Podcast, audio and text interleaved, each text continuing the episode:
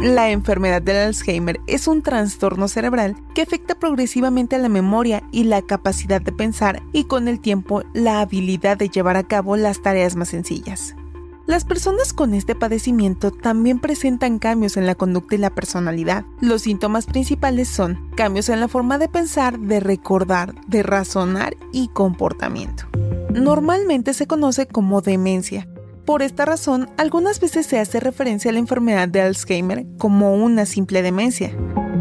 Este padecimiento no es parte normal del envejecimiento, sino es el resultado de cambios complejos en el cerebro que empiezan años antes de que aparezcan los síntomas y que originan la pérdida de neuronas y sus conexiones.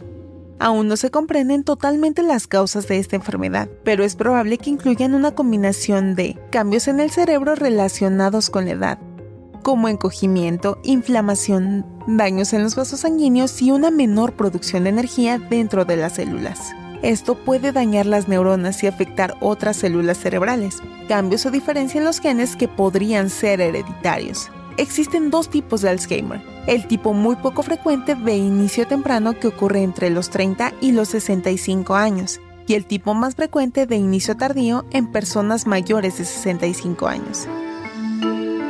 Estos se pueden relacionar de alguna manera con los genes, los factores de salud, ambientales y de estilo de vida que podrían intervenir de alguna forma, como exposición a contaminantes, enfermedades cardíacas, accidentes cardiovasculares, presión arterial alta, diabetes y obesidad.